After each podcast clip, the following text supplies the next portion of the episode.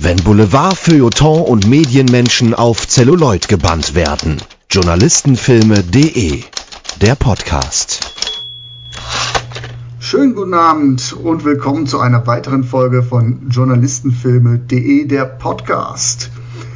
Heute mit einem Sidney Lumet Klassiker.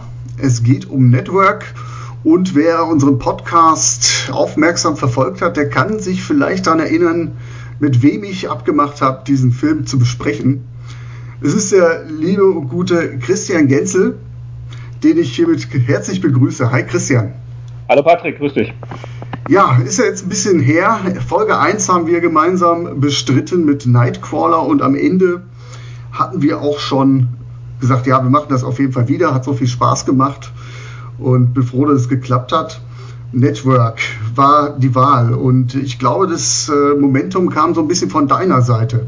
Vielleicht kannst du ja mal so sagen, was, was, was, was dich da schon an diesem Film gereizt hat, dass wir den ja, ein gutes Jahr, ein bisschen mehr als ein Jahr, glaube ich sogar, besprechen wollen. Äh, ja, ich weiß gar nicht, wann ich den Film das erste Mal gesehen habe, aber ich habe ihn schon sehr oft gesehen. Und es ist die Art von Film, die sich einem sehr ins Gedächtnis, finde ich, einprägt. Also ich glaube, wer immer ihn gesehen hat, vergisst einfach nicht diesen, ähm, wie er genannt wird, der verrückte Prophet ähm, der, der äh, Airwaves, the Mad Prophet of the Airwaves, der durchgeknallte Nachrichtenmoderator, der dann schreit, äh, I'm mad as hell and I'm not going to take it anymore. Ähm, selbst dieses Bild von ihm, wie er da wettert und dieser Satz, also ich glaube, selbst wenn man den Film nicht gesehen hat, hat man das irgendwo schon mal mitgekriegt. Diese Satire, ähm, die einem halt ein, ein, ja, sozusagen ein nicht funktionierendes Programm vorsetzt, das dann aber so erfolgreich wird, dass es sozusagen gepflegt wird. Ja, der Mann ist geisteskrank, aber ähm, er wird vor die Kamera gezerrt, weil das Einschaltquoten bringt. Wie gesagt, ich habe ihn schon oft gesehen und es ist einer, wo man immer wieder auch man, man, freut sich auf gewisse Szenen, auf gewisse Monologe, man entdeckt auch immer wieder was und er fühlt sich immer wieder auch sehr frisch an. Und wir hatten bei Nightcrawler diese Parallele gezogen und ähm, da hat man ja was sehr Aktuelles, was Sensationsfernsehen, ähm, Sensationsmedien anging und da ist Network eigentlich so der Urklassiker dieses Genres. Ja, da sprichst du was an. Ähm, ich glaube, wenn wir am Ende nochmal drüber sprechen, über die Wirkung des Films und äh, den Impact, den er tatsächlich für das Genre hatte, da ist äh, schon eine sehr deutliche Linie zu sehen, was diese beiden Filme Network und Nightcrawler betrifft. Definitiv. Ja, vielleicht steigen wir einfach mal ganz kurz mit so ein bisschen Einordnung ein. Network aus dem Jahre 1976 von Sidney Lumiere äh, dem Meister, den man unter anderem noch von so wunderschönen Filmen finde, äh, kennt von äh, Die Zwölf Geschworenen. Serpico mhm. müsste es auch sein, wenn ich es jetzt richtig im Kopf habe. Ja. Ähm, noch was, was man unbedingt erwähnen sollte, neben Network von Sidney Lumet aus deiner Sicht? Äh, Dog Day Afternoon. Dog Day, ja mit Al Pacino, ganz großer Film. Ähm, Hundstage, ne? Auf Deutsch. Genau, Hundstage. So, ja. Ich habe jetzt gerade gesucht, wir, ähm, ich habe nur die US-DVD hier stehen, deswegen fällt mir der Deutsche nie ein. Ähm, einer der auch ein späterer von ihm, der auch ganz toll ist, The Verdict äh, mit Paul Newman. Ähm, ich glaube, der heißt auch bei uns The Verdict von 1982. Ähm, ein, ein, Film, der nicht ganz so bekannt ist, mit John Connery, sein Leben in äh, sein Leben in meiner Hand oder in meiner Gewalt, also ähm, The Offense heißt der auf Englisch. Mhm. Ähm, auch ein Kammerspiel äh, von ganz ungeheurer Kraft. Das ist ein Mann, der in ganz, ganz vielen Genres gearbeitet hat, Sidney Lumet. Ja, definitiv eine lange Vita. Ich denke mal, der hat so 30, 40 Einträge wird er wohl haben, wenn ich das so richtig überblicke. Ähm, ja, ganz, ganz großes Kino äh, und auch ein typischer Lumiere-Network, würde ich sagen, wenn man so die Dialoglastigkeit sich anguckt. Also diese geschliffenen Dialoge, die gehören für mich zu so einem Sidney Lumiere dazu. Ob das jetzt ein Serpico ist, ob das ein Zwölf Geschworenen ist, also immer sehr, sehr spitz geschrieben. Mhm. Und sehr auf den Punkt inszeniert. Also ähm, er, er, ist ja die Art von Regisseur, der lange Zeit in Insiderkreisen bekannter war als so nach außen hin. Also das war jetzt kein Mensch wie Hitchcock oder Spielberg, mhm. der ähm, sozusagen auch dem Laien dann bekannt ist, sondern er war immer innerhalb der Industrie so ein Name, einfach weil er sehr unauffällig eigentlich inszeniert. Ja. Der hat nichts an sich, was so die Aufmerksamkeit auf sich lenkt. Und ist doch so ein Meister. Also, der hat ein Buch geschrieben über seine Arbeit Making Movies, wo er halt auch so ein bisschen aus dem Nähkästchen plaudert und so ein paar Tipps gibt. Und das gilt wirklich so als eins der Standardwerke über das Filmemachen. Mhm. Ja, und der Mann hat definitiv, äh, definitiv auch äh, sehr viel Erfahrung. Ich habe mir jetzt doch nochmal die, äh, die IMDb-Seite aufgemacht und wenn ich mir gucke, 57 sein erster Film, Die Zwölf Geschworenen, mhm. 12 Angry Men und dann äh, der letzte Eintrag, Tödliche Entscheidung, 2007, 50 Jahre Regieerfahrung, 2011 verstorben, das ist schon eine ganze Menge. Naja, und so viel Klassiker drunter, da würden andere Leute, glaube ich, ihre Mutter verkaufen für seine Filmografie. Definitiv. Ja, und Network, ähm, auch ein Ensemblefilm, würde ich sagen, wenn man guckt, wer da so alles mitspielt. Äh, Faye Dunaway, ähm, Robert Duvall, ähm, Howard Beale, wie heißt der äh, Schauspieler nochmal? Äh, Peter, Peter, Finch. Finch. Peter Finch, der leider äh, äh, verstorben ist. Den die, die, die äh, Uraufführung, glaube ich, gar nicht mehr mitgekriegt hat. Ja, toll besetzt und auch mhm. groß prämiert bei den Oscar-Verleihungen Oscar 1977, unter anderem mit dem besten Film, hat auch abgeräumt, äh, war damals an diesem Abend der Oscar-Verleihung der absolute Gewinner mit äh, vier Auszeichnungen insgesamt und tatsächlich auch in den großen Kategorien. Peter Finch als bester Darsteller, Hauptdarsteller posthum mhm. geehrt als erster Schauspieler. Der zweite war bekanntlich äh, Heath Ledger für seinen Joker in äh, äh Batman Dark Knight. Faye Dunaway als beste Hauptdarstellerin, bestes Original-Drehbuch. Mhm, Paddy Chayefsky, genau. Und beste Nebendarstellerin. Jetzt habe ich gerade rausgehauen, der beste Film. Ja, ja, das, den hat er nicht gewonnen. Beatrice Straight hat noch die Nebendarstellerin gewonnen, ähm, aber bester Film hat er nicht gekriegt. Oh, Nein. da habe ich ja direkt mal einen rausgehauen. Wie kann das denn passieren? Was war denn in dem Jahr noch? Du findest einfach, dass der beste Film ist. 1976 war die Unbestechlichen, uh, All the President's Man. Der war aber ähm, auch nicht der beste Film. Hat er auch nicht gewonnen. Gell? Ich merke mir leider auch nie, wer was gewonnen hat, weil mir Preise nicht so unglaublich wichtig sind.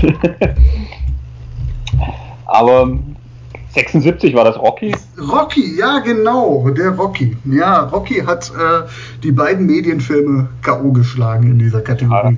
Ja, auch ein schöner und einflussreicher Film, aber natürlich, ähm, naja, sagen wir mal, verdient hätten es schon auch die beiden anderen. Nicht aber, aber, aber mit zehn Nominierungen und vier letztlich äh, ausgewonnenen Auszeichnungen doch der Gewinner des Abends. So, so bin ich drauf gekommen. So ja. rette ich mich jetzt aus der Patsche.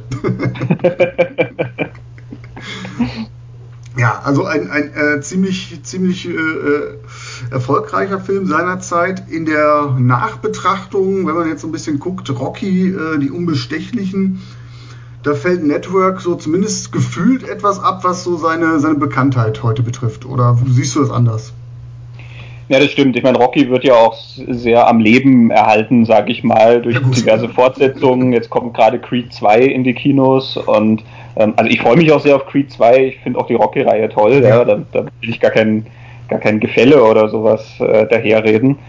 Ähm, All the President's Man hat natürlich dadurch, dass es diese politische, so einen sehr spezifischen politischen Moment, nämlich die Watergate-Affäre äh, umfasst, wird der natürlich auch sehr, sehr oft genannt, wenn es um eine bestimmte Zeit geht. Ne? Denn das ja. ist der Film über Woodward und, äh, und Bernstein, die beiden Reporter, die das aufgedeckt haben. Während Network ja keinen spezifischen Punkt sozusagen hat. Da ist kein, kein direktes Vorbild, da ja. ist kein Ereignis und deswegen, ja, also wie gesagt, ich glaube, dieser Satz, I'm mad as hell and I'm not going to take it anymore, ähm, den findest du immer noch. Der wird ja teilweise auch parodiert und zitiert in, in späteren Filmen und äh, ich, ich glaube, das kennt man, auch wenn man den Film nicht gesehen hat. Mhm, auf Deutsch, ihr könnt mich alle am Arsch lecken, ich lasse mir das nicht länger gefallen. Ah, okay. Du siehst, ich habe immer auf Englisch geguckt. jetzt tatsächlich beim ersten Mal bin ich doch immer ein bisschen vorsichtig geguckt auf, auf Deutsch, damit ich ja auch ein bisschen, äh, bisschen alle Details alles nachverfolgen kann. Da äh, bin ich dann, klar verstehe ich das, aber ich merke, dass dann die Konzentration sehr, sehr hoch sein muss bei mir. Mhm. Und es ist ja kein leichter Film. Über die Parallelität von unbestechlichen All the President's Men und Network möchte ich nachher nochmal kurz sprechen. Ich denke, wir fangen jetzt aber einfach mal an mit dem äh, Film ähm, mal in die Handlung einzusteigen. Ich würde mal ganz kurz die Prämisse anteasern und dann können wir uns ja an den wichtigsten Punkten unserer Meinung nach mal äh, äh entlanghangeln, die Aspekte rausgreifen, worum es eigentlich in diesem Film vordergründig geht.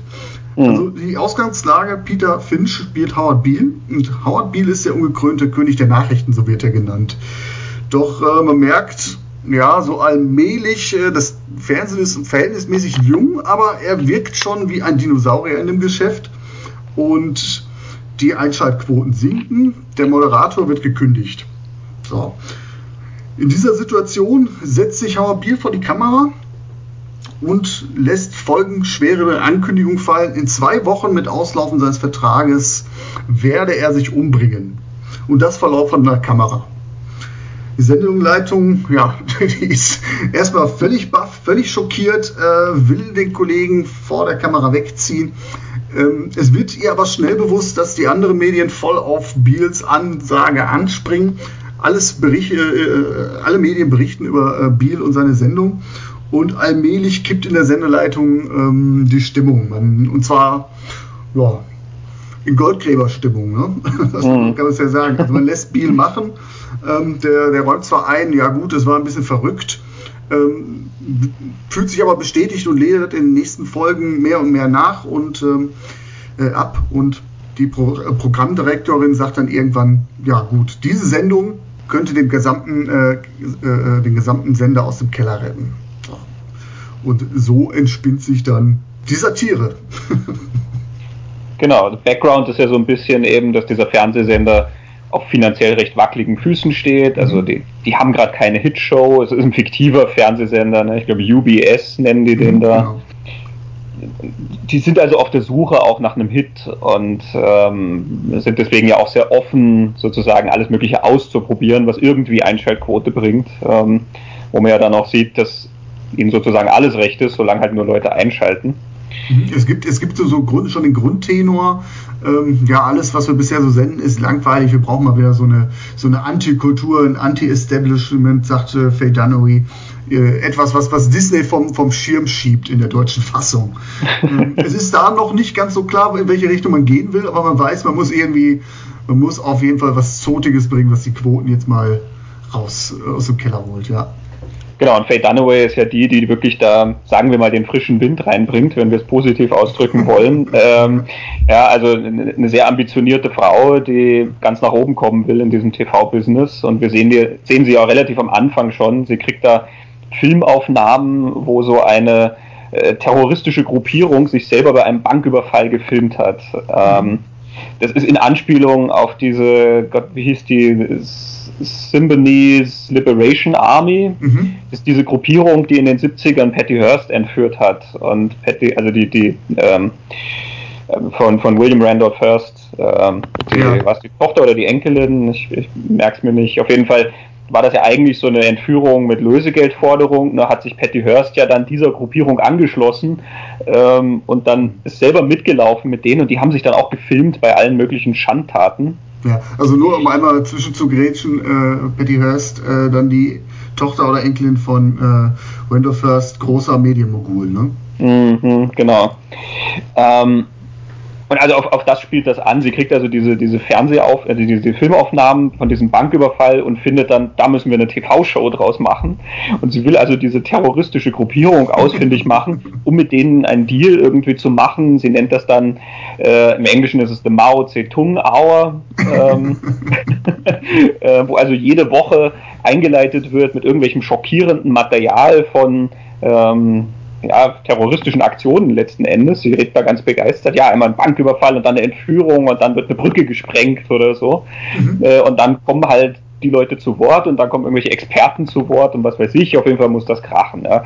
Also es wird gleich relativ von Anfang an klar, dass die Frau ähm, über Leichen geht für das, was sie da vorhat mit dem Sender. ja, das ist sehr, sehr, sehr berechnend. Also wird als ähm, ja, kühle Person dargestellt, unfähig, wahre Gefühle zu zeigen. Also es gibt direkt am Anfang eine Szene, ähm, wo sie mit ihrem Liebhaber auf dem Bett hockt und äh, sie hat aber einen Blick für, für, den, äh, für den Fernseher, wo sie da gerade irgendwie die Berichterstattung mhm. über Biel sieht und äh, sagt ihm dann einfach, ja, lass, lass den Quatsch. Ne? Also ähm, auch für mich da können wir später nochmal drauf eingehen, ein Prototyp dieser berechnenden Programmdirektorin, wenn wir da die Brücke vielleicht nachher zu Nightcrawler nochmal schlagen. Ja, Nina Russo in Nightcrawler mhm. als Sendechefin, irgendwie habe ich da schon ähm, leichte Parallelen gesehen. Absolut, ja. Vielleicht sind wir sogar damals so drauf gekommen, ich erinnere mich nicht, aber ähm, na, irgendwas haben wir uns ja gedacht, irgendwas müssen wir uns ja gedacht haben, Christian. Vielleicht war das äh, sogar die, die Brücke zu Network. Ja. Ne? Das Witzige ist, Sidney Lumet erzählt in seinem Buch Making Movies, ähm, dass er sich mit Faye Dunaway getroffen hat und das allererste, was er ihr gesagt hat, ist, ähm, diese Figur wird nicht sympathisch werden und sie soll ja nicht versuchen, da Sympathie rauszuholen. Und wenn er sie dabei erwischt, wie sie im Spiel ähm, sozusagen heimlich dieser mhm. Figur Sympathie geben will, dann wird er das alles eiskalt rausschneiden. und sie, sie, sie, hat gelacht und sie sind sich dann sehr schnell einig geworden. Ähm, aber das, das war quasi die ganz klare Ansage. Diese Figur darf mhm. nichts haben, was sie irgendwie, was, was ihr Menschlichkeit sozusagen verleiht. Obwohl man das ja durchaus mitkriegt. Ja, also natürlich ist sie kein Roboter in dem Film, aber wie du sagst, eiskalt, das trifft es mhm. natürlich total eine fortschrittliche Figur. Ich überlege gerade. Also für seiner Zeit schon, aber heute schon etwas ja, aus, aus, äh, ausgespielt. Ne? Also diese berechnende Programmdirektorin oder halt äh, äh, Firmenchefin oder das sieht man immer häufiger so, dass ich jetzt schon wieder sage, eigentlich aus heutiger Sicht schon wieder was sehr, sehr rückständiges und vielleicht auch sexistisches. Ja, ich glaube, damals war es tatsächlich ein, in dem Sinne fortschrittlich, dass es eben eine Frau war, die da sozusagen auf Männerebene mitspielt und dieses mhm. harte Männerspiel eben genauso genau. gut, wenn nicht gar besser spielen kann ähm, als, als alle Männer. Paddy Chayefsky hat damals auch gesagt, dass, ihm, dass er sozusagen eine Frau auf dieser gleichen Ebene mhm. zeichnen wollte und die, die Kritikerin Pauline Kael hat ihm das wenn du ihre Kritik liest, auch so ein bisschen übel genommen, ja, weil sie dann schreibt, also offensichtlich hält er nicht sehr viel von Frauen, weil so wie die dann da gezeichnet ist, ja, ist die ja fast schlimmer als die Männer. Ja, ich, ich, ich komme nur gerade auf den Gedanken, weil ich ja so einige Journalistenfilme jetzt schon gesehen habe und ich mir auffällt, dass weibliche Journalistinnen, gut, Faye Dunaway ist jetzt hier keine Journalistin, aber weibliche Journalistinnen gerne als diese berechnende äh, Journalistin dargestellt werden, die für, für, für, ihre Geschichten ins Bett gehen mit anderen Leuten, um sie dann auszunutzen mhm. und quasi über, über, über äh, Leichen vielleicht ein bisschen zu weit geholt, aber wirklich die Karriereleiter um jeden Willen, um jeden Preis emporsteigen. Deswegen kam ich jetzt so ein bisschen auf den Gedanken. Und äh, in, dem, in dem Fall habe ich jetzt schon einige Faye Dunaways gesehen, so dass ich schon wieder sage, das ist schon wieder mhm. ein reichliches Klischee. Aber für damalige Zeit, ich gebe dir recht, genau den Gedanken äh, finde ich richtig, sollte man unterstreichen. Zu dem Zeitpunkt sollte man sehen, da ist eine Frau, die wirklich im Konzert der, der äh, grauen Männer mit Hosenträgern äh, wirklich mal äh, äh, die Hosen anhat. es ist ja wundervoll, nicht nur, dass sie da ja eben ihren Liebhaber da so äh, ganz ignoriert, weil sie so aufs Fernsehen fixiert ist, später wenn sie dann mit der William Holden-Figur ähm, im Bett ist. Mhm. Ähm, also während die ja miteinander schlafen, redet sie von ihren ganzen Programmplänen. Ja. Also sie schwärmt dann von ja. der Mao Zedong-Auer, während sie so ihrem Orgasmus entgegenarbeitet. also die, die schaltet ja auch überhaupt nicht ab. Die lebt ja wirklich nur fürs Fernsehen und so wird das ja dann auch gesagt. Ähm, also William Holden wirft ihr das ja dann auch vor, ne, dass sie sie ist mit Fernsehen groß geworden und das ist sozusagen alles, was, was sie hat. Da ist sonst nichts in, in, ja. in diesem Menschen. Genau. Ähm, kulminiert nachher in so einer, einer Dankesrede. Äh, sie wird auch zwischenzeitlich für das Biel-Programm dann auch ausgezeichnet. Und das hat schon so ein bisschen was Sportpalastartiges, ne? Mhm. Wie sie so alle einschwört, vielleicht einfach nur, weil auch äh, das so im Deutschen so hart klingt. Ich weiß nicht, wie es im äh, äh OV ist, im Originalton. Ja, also klar, sie, sie triumphiert da extrem und macht Kampfansagen letzten Endes, ja, eben wie sie diesen Sender äh, sozusagen in, in die Zukunft führen will. Gut, gehen wir noch äh, vielleicht noch auf äh, zwei weitere Figuren, zwei, drei wichtige ein. Wen haben wir noch? Howard Beale haben wir gerade schon angesprochen. Das ist der äh, Mann, der mad as hell ist. Der getroffen von seiner Kündigung diese, diese Ankündigung macht. Du hast gerade anfangs gesagt, ein Wahnsinniger sitzt da vor der Kamera. Was ich mich gefragt habe immer wieder, ist denn Beal krank wirklich? Also nachher wird es auch offenkundig, William Holden, auch eine mhm. wichtige Figur, die, der den äh, Chef des, äh, der Nachrichtenabteilung spielt, sagt ja, ähm, das ist völlig verantwortungslos, nachdem er anfangs ja so ein bisschen mitkuscht, mitspielt. Ähm, sagt, er ist völlig verantwortungslos, der Mann ist nicht zurechnungsfähig, äh, dir ist völlig mhm. egal, was äh, da passiert, der Mann ist krank, nimm ihn weg. Oder ist Biel nicht auch irgendwo ein Stück weit, ja, steckt da nicht Kalkül hinter? Krank oder Kalkül? Das, da gibt es einige Szenen, wo ich überlegt habe, ja, oder wo ich gesagt habe, ganz klar, der ist verrückt. Aber es gibt halt tatsächlich auch Momente, wo ich sage, da, da, da, da ist äh, Berechnen, was Berechnendes hinter. Weiß er, wie, wie, wie das Spiel funktioniert? Ja, ich frage mich beim Anschauen immer sozusagen, wo der Punkt ist, wo er kippt, weil mhm. ich glaube, dass er zum Schluss halt wirklich einfach, ähm, da ist er tatsächlich nicht mehr zurechnungsfähig. Am Anfang sieht man ja ihn auch noch wie er sich normal mit Leuten unterhält. Ja, eben, also William Holden-Figur, über die sollten wir dann vielleicht auch noch reden. Mhm. Ähm, die ist jetzt auch noch ein bisschen zu kurz gekommen fast. Ähm, äh, weil der ja so das alte Fernsehen sozusagen repräsentiert. Ja. Ne? Ähm, aber unterhält sich ja mit dem und am Anfang diese Idee, dass er seinen Selbstmord im Fernsehen ankündigt, ähm, entsteht ja aus einem Gespräch da mit seinem Freund und er mhm. ist halt. Genau, das ist die erste Szene, ne? Ja, genau. Sie reden halt so ein bisschen, das ist so ein zynischer Witz, den sie halt haben. Ne? Naja, wenn wir, wir könnten uns auch vor laufender Kamera umbringen und das wird sicher ganz tolle Einschaltquoten bringen, so nach dem Motto. Ähm, also du, du, merkst, das ist noch nicht echt in dem mhm. Sinn. Ähm, dieser Howard Beale hat halt sowas, äh, im Englischen sagt man over the hill, ne? der ist irgendwie, der hat seine besten Tage hinter sich und so ein bisschen so, ja, vielleicht Alkoholiker und ähm, also naja, der ist halt am absteigenden Ast. Und nachdem er dann, glaube ich, diese Chance kriegt und merkt, dass da Leute Aufmerksamkeit kriegen, weil ihm, er erreicht diesen Punkt, da ist ihm alles wurscht. Und mhm. er sagt dann, hey, ich bringe mich um. Keine Ahnung, ob er es meint oder nicht. Er sagt es halt, um die Leute zu schockieren. Und plötzlich hat er Aufmerksamkeit. Und dann gibt es auch diese Szene, wo er dann im Büro mit William Holden sitzt und den anderen von dem Team, wo er noch sagt, hey, ja klar, das kann ich machen. Und da wirkt er ja recht mhm recht offen, sage ich mal. Ne? So nach dem Motto, hey, wenn die mich im Fernsehen lassen wollen und dann soll ich ja dafür Quatsch reden, dann mache ich halt das. Hauptsache, ich bin weiter im Fernsehen oder habe weiter einen Job. Ne? Mhm. Wo, es dann kippt, bin ich mir echt nicht sicher. Mhm. Vielleicht vorweg, wie sich diese Show entwickelt. Also das ist ja dann vielleicht das, wo ich wirklich sage, das ist so äh, over the top, das ist, äh, wie ich es von einer Satire erwarte.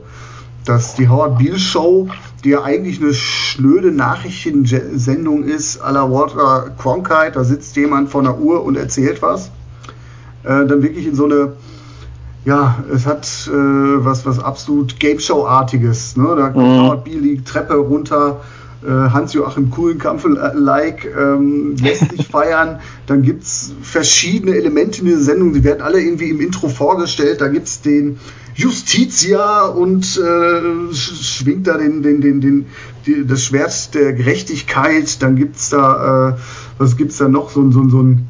Eine Wahrsagerin eine ist Wahrsagerin, offensichtlich genau, drin. Ne? Vox Populi, also alles, was, alles, was den Menschen so nach dem, nach dem Mund redet.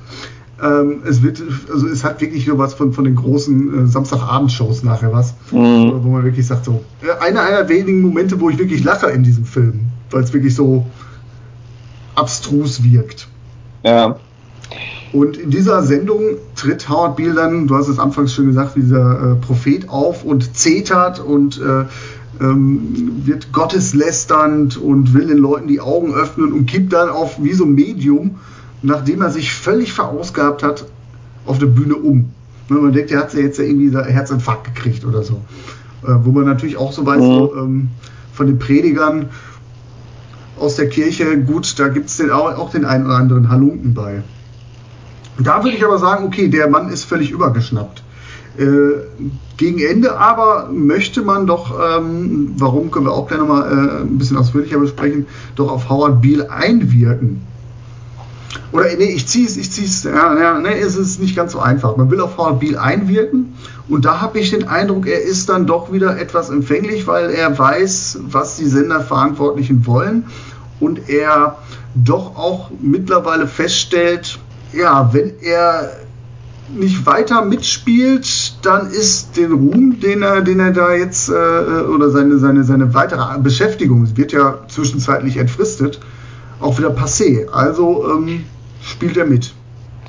Ich bin mir nicht so sicher, ob er sich da wirklich bewusst mit arrangiert, denn zu diesem Zeitpunkt eben habe ich das Gefühl, dass er tatsächlich ja nicht mehr bei Verstand ist. Mhm.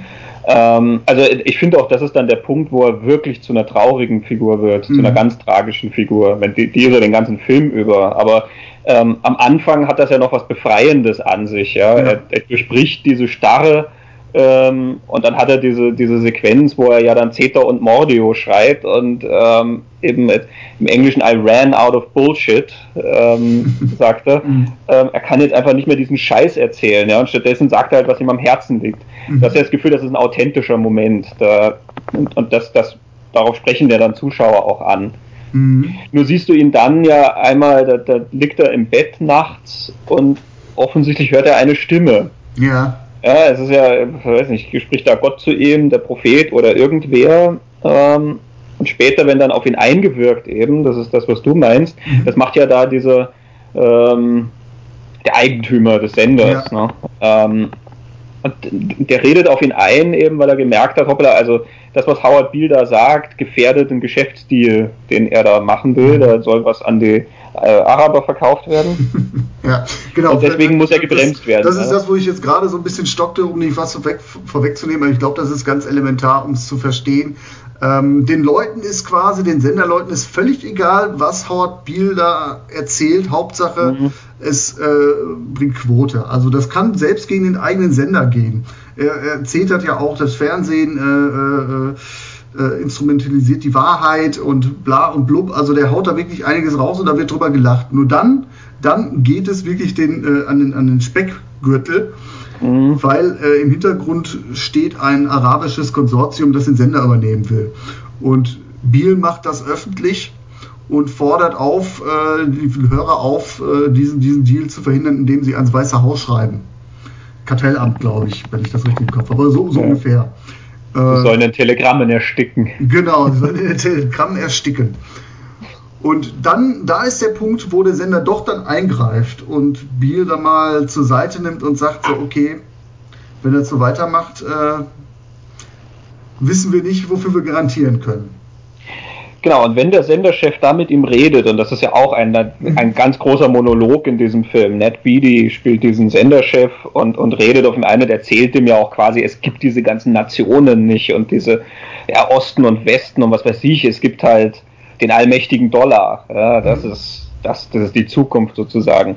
Und dann benutzt er dieselben Phrasen, die Howard Beale auch dort im Bett gehört hat, mhm. wo sozusagen Gott mit ihm geredet hat. Und es, damit ist ja irgendwie suggeriert, dass ihn der Sendechef dort angerufen hat und ihm das gesteckt hat. Ne? Ah, okay, ja. Das sind ja, dieselben ja, ja, Sätze. Mhm. Und da habe ich halt wirklich das Gefühl, dass der Mann einfach wirklich nicht mehr so bei Verstand ist, dass er da Realität und, und äh, sein, sein Wahn, ja, was weiß ich, ob du es Gottesglauben oder sonst was nennen mhm. willst, äh, dass er das auseinanderhalten kann, sondern da spricht jetzt wirklich wieder die, wie die Stimme Gottes zu ihm Hör, hör, auf die Stimme, so nach dem Motto, ja. Genau, ja. Mhm. Und, und ähm, er, er, schaut ja auch völlig entrückt diesen Mann da an, der ihm das erzählt. Ja? Und dann das nächste Mal, wenn du ihn wieder als Prediger siehst, dann predigt er halt genau das Umgekehrte sozusagen. Dann mhm. predigt er halt davon, naja, wie, wie toll der Kapitalismus ist oder so. Ähm, also ganz im Sinne halt dann dessen, was der, der Sendechef dort machen will. Ähm, wie gesagt, das finde ich ist der, da wird er zur wirklich tragischen Figur, weil er da ja auch nur noch eine Marionette ist. Nichts mhm. mehr von diesem Auftreten, was er hat, ist dann eigentlich frei oder ähm, aus, aus der Seele raus oder dass er dass du das Gefühl hast, er kann sich da zumindest freischimpfen oder was auch immer. Mhm. Er ist eigentlich nur noch ein Sprachrohr und wird halt aufs Übelste manipuliert. Ja. Also aber es bleibt kann, offen, kann, ob, ob, er das wirklich war. Ne? Ja. Äh, du siehst ihn ja nicht am Telefon, wie er da im Bett liegt und die Szene ist so ausgeleuchtet, mhm. dass es könnte ein Hörer da irgendwo im Dunkeln sein, aber es ist nicht ganz sicher. Mhm. Die, die, die, Stimme sagt ja, er soll das verkünden und er fragt warum und die Stimme sagt in, Englisch, because you're on television, dummy. ja, du bist im Fernsehen, du Dummkopf. Mhm. Und das sagt der Sendechef dann auch. Also möglich, dass er das ist. Ja. Also Tenor schon eher, eher krank als kalkulierend. Anfangs vielleicht tatsächlich mit dem Hintergrund, ich versuche hier so meinen Job zu retten und äh, mache da. Mhm. Äh, übrigens, äh, auch da haben wir ganz kurz gestern drüber geschrieben, eigentlich auch äh, der Film selbst hat keine äh, keinen realen Hintergrund, ist fiktiv, aber vier Jahre vor dem Film gab es tatsächlich eine Nachrichtenmoderatorin oder eine Moderatorin, die sich vor laufender Kamera umgebracht hat. Christine Schabak. Mhm auch verfilmt, ich meine 2016 unter dem Titel Christine. Hm, mit Rebecca Hall, ja, aber ich, ich habe den noch nicht gesehen. Nee, habe ich auch noch nicht gesehen. Ja. ich habe dann mal nach. Entschuldige. Was ja, nee, sag, sag, ruhig, sag ruhig, alles gut. Ähm, ich hatte dann mal nachgelesen, äh, Paddy Chayefsky über die Entstehung des Drehbuchs von mhm. Network. Ähm, und also offensichtlich ist diese Geschichte mit der Nachrichtenmoderatorin jetzt keine Inspiration, mhm. sondern eher so ein wie so ein unheimlicher Zufall, dass das irgendwo da in dieser Zeit passierte. Also er dürfte relativ früh angefangen haben. Äh, hat auch tatsächlich fürs Fernsehen gearbeitet ähm, und hat dann auch schon irgendwo in den, also Jahre davor schon begonnen, Notizen zu machen. Und diese Notizen fingen auch wirklich am Anfang sehr, sehr weitreichend an. Es fing einfach nur mit dieser vagen Idee an, dass da ein Moderator sozusagen vor laufender Kamera ähm, ja sozusagen ausflippt und mhm. dass das dann zum großen Hit wird in irgendeiner Form. Und in den Notizen geht diese Idee dann auch in alle möglichen Richtungen, was dann passieren kann mit der Geschichte und ähm, das, das hat dann also sehr, sehr langsam Form angenommen. Ähm, aber also offensichtlich die Idee, dass er das ankündigt, den Selbstmord, mhm. das, das ist wirklich sozusagen entweder parallel oder vorher entstanden, aber keine Reaktion darauf. Mhm. Gut, gehen wir nochmal in die Figurenkonstellation. Du hast gerade gesagt, William Holden kommt hier zu kurz. Max Schumacher spielt er, äh, der Chef der Nachrichtenabteilung. Mhm. Ja, der ist die alte Schule, ne? Der ist sozusagen das, was, was Fernsehen mal war oder hätte sein können oder wie auch immer. Ne? Er wird ja so ein bisschen auch als der Dinosaurier da gezeichnet, der alte Mann, der dann beiseite geschoben wird ähm, von denen, die halt Quote machen wollen. Er ist ja der Einzige, der sagt, dass das nicht geht, was die da machen. Mhm. Ich finde es sehr bezeichnend, das ist auch eine kleine Szene, aber am Anfang, auch da siehst du Howard Beale nochmal normal reden mit ihm. Er zeigt ihm ein altes Foto, wo sie sagen, hey, da sind wir, die alte Garde, ja. Ähm, und dann nennt er Namen und er sagt, ja, hier Walter Cronkite und mhm. Ed Murrow und so. Du siehst das Foto nicht. Ähm, ähm, allein das, glaube ich, ist recht bezeichnend. Ja. Du hast da sozusagen diese großen Fernsehjournalisten, die ja wirklich für eine Integrität der Nachrichten stehen. Ja. Das sind die Menschen, die Jahre und Jahrzehnte hinweg die Menschen begleitet haben und Leute wie Ed Murrow waren ja auch ganz wichtig darin, zum Beispiel ähm, den, den, den McCarthy-Ära äh, zu bekämpfen. Gibt ja auch einen tollen Film drüber von, von George Clooney, Good Night and Good Luck. Ähm, und dass diese Leute sozusagen angeführt werden vom Namen her, aber sie werden dann nicht gezeigt. Sie werden halt mhm. auf einem alten Foto sozusagen gezeigt und da hockt ein Mann, der gerade gefeuert wurde oder kurz davor ist, gefeuert zu werden und halt der Nachrichtensprecher, der auch gefeuert wurde und jetzt gerade den Verstand verliert. Also das ist eigentlich auch ein sehr trauriges und aber auch sehr scharfes Bild, finde ich, ja, für stimmt, das, was der Film über das Fernsehen sagen will. Ne?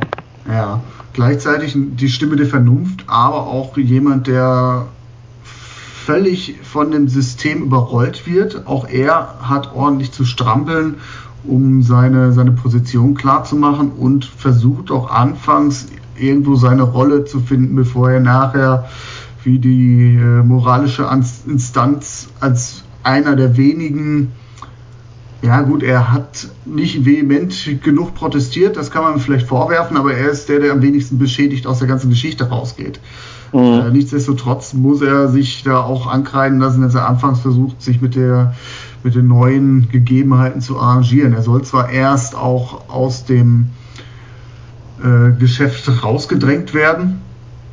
Und da geht es dann auch um die um den Profit, äh, den die Nachrichtenabteilung abwirft, nämlich den wenigsten, gar keinen, rote Zahlen. Das liegt in der Natur der Sache, dass Nachrichten äh, in, immer der, der am wenigsten ertragreichste Bereich sind in, in so einem Sender. Ja, und gleichzeitig dann aber auch versucht, ähm, Schritt zu halten und auch eine Liaison mit, mit, dem, mit den bestehenden Verhältnissen eingeht und auch hier konkret gezeigt mit äh, Programmdirektor Faye Dunaway. Ne? Mhm. Ähm, was, was dann so eine kurze, ja, ein paar Monate, glaube ich, läuft das. Ne? Und ja. bis er dann sagt, äh, da, da, ist nichts in dir, mit dem ich leben könnte. Quasi. Und sie ist ja wirklich dann stellvertretend für das mhm. Fernsehen. Ne? Sie ist das Fernsehen. Und ähm, er, er sagt dir ja halt auch, das ist leblos und alles, was du anfasst, verliert das Leben gewissermaßen. Ja. Ja, so ein bisschen äh, eine Midlife-Crisis äh, im Privaten wie auch im Beruflichen. Ne?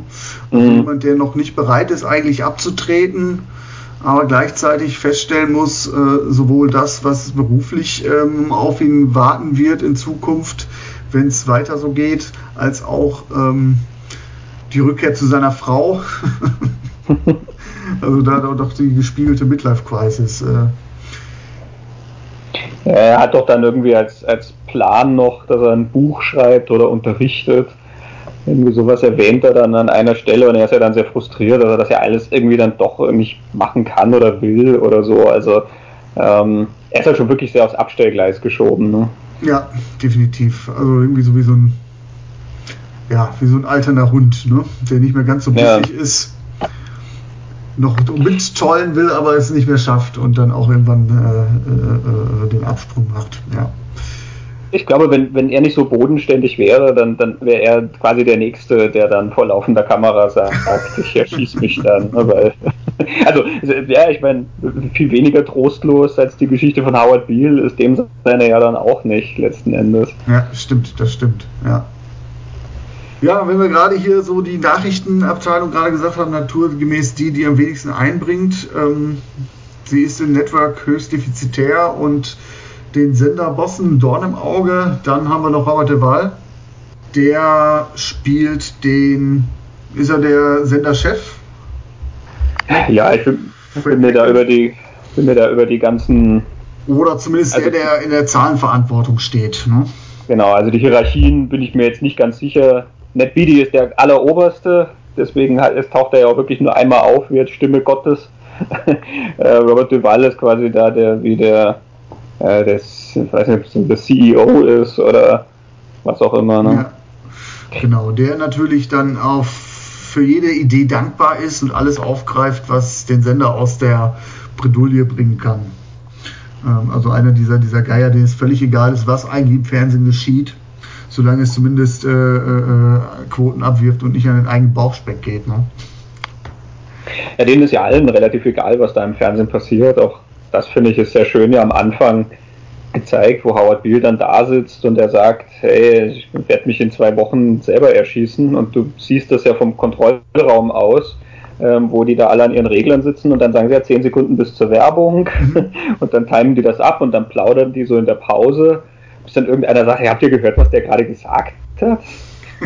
Also hat ja keiner erstmal keiner mitgekriegt. Ja? Der Mann kündigt Selbstmord an und die machen halt alle ihren Job irgendwie. Ne? Da kommt jetzt Pause, da kommt die Werbung. Ja, das heißt ja auch später, ähm, äh, äh, wir machen ja kein seriöses Programm, wir sind ein Nuttensender. also alles, alles, alles, was, was geht, machen wir. Das ist, das ist so schön, der eine steht ja dann noch so entrüstet auf, ja, im, im, im, Englischen neben ja, so, Whorehouse. Ähm, er steht noch entrüstet auf und sagt, na, also damit will er ja nichts zu tun haben. Und die sagen dann, ja, ja, komm, alles klar, setz dich, wir machen weiter. Ähm, ich frage mich dann immer, ob, keine Ahnung, bei den Verantwortlichen von RTL 2, ob da jemals einer aufspringt und sagt, ich bin ja bei keinem Nutzensender. Ich glaube, den Punkt haben die auch schon lange hinter sich. Ne? ist halt irgendwie sehr, sehr ähm, bezeichnend, gerade diese, ja, man lässt Biel machen und daraus ableitend dann die, der Hoheitsanspruch oder das, der, der, der Glaube, man, man wisse, was, welchen Scheiß das Publikum gerne sehen möchte. Mhm. Das ist ja so eine oben herab, von oben Herabhaltung, die man ja auch heute sämtlichen Medien unter, unter, unterschieben kann. Ob das jetzt die Zeitung ist, äh, wo man sagt, äh, Gatekeeper-Funktion, ähm, unbelehrbar, was, was der Glaube an ihre Leser betrifft, ob das das Fernsehen ist. Ja, die Schlussfolgerung ist einfach, es muss immer Dollar werden, ne? Ja, ich meine eben, Faye Dunaway holt dann schon die Terroristen ins Fernsehen. Also, ja, also Selbstmord, Bombenattentate, Livebilder von der Bank und Raubüberfällen. Ja. Screamtime gegen äh, Quote. Ist ja dann auch völlig egal. Faye Dunaway sagt auch einfach, sie können so viel Propaganda. Also es gibt ja so eine, so eine Mittlerin. Es ist, sie, sie bringt ja nicht direkt den Anführer der terroristischen Vereinigung ähm, äh, vor die Kamera, sondern äh, die Vorsitzende der kommunistischen Partei, von der man, das ist ein offenes Geheimnis, weiß, dass sie Verbindung zu dieser terroristischen Vereinigung hat, aber so ein bisschen noch so das äh, Fernsehgesicht hat. Ja, sie sagt ja, ne? Ja, sie können so viel Propaganda in die Sendung bringen, wie sie wollen. Hauptsache die Bilder stimmen, ne? Ja, genau, das ist mir völlig ihr politischer, das ist mir völlig egal, sagt sie. Ne? Also sie, sie dürfen halt nur vom Sender natürlich nicht direkt mit diesem Verbrecher da verhandeln, also deswegen. Du siehst ja dann auch diese schöne Sequenz, die ist ja total absurd, wo sich diese ganzen Leute von dieser Terrorgruppe dann treffen, alle mit irgendwelchen Agenten und Anwälten und ich weiß nicht was und streiten sich ja dann um irgendwelche Tantiemen und Bildwiederholungsrecht und ich weiß nicht was und dann alle aufgebracht reden, der eine schießt dann in die Luft, ja, um Ruhe zu schaffen im Saal. Ja, das, das ist ja eine der Quintessenz, gilt äh, Geld verdient den Charakter. Selbst die kommunistische Partei die eigentlich frei von allem Materiellen ist, äh, streitet sich nachher ums Geld. Ja. ja, was, was, was, was steckt da noch so an, an äh, Aussagen zum Fernsehen seiner Zeit drin? Also einmal klar, äh, der Mann scheint da einen Nerv zu treffen oder und einen Voyeurismus zu befriedigen. Ne? Mhm. Das auf jeden Fall ich, glaube, dieser Punkt ist sehr wichtig mit der defizitären Nachrichtenabteilung, die ja. angesprochen wird, denn also auch das ist vieles, was man im Film sieht, ist natürlich, gerade wenn du es aus heutiger Sicht betrachtest, sagen wir mal sehr prophetisch, mhm. ähm, weil sich natürlich sehr, sehr viel geändert hat im Fernsehen und das nicht zum Besseren. Mhm.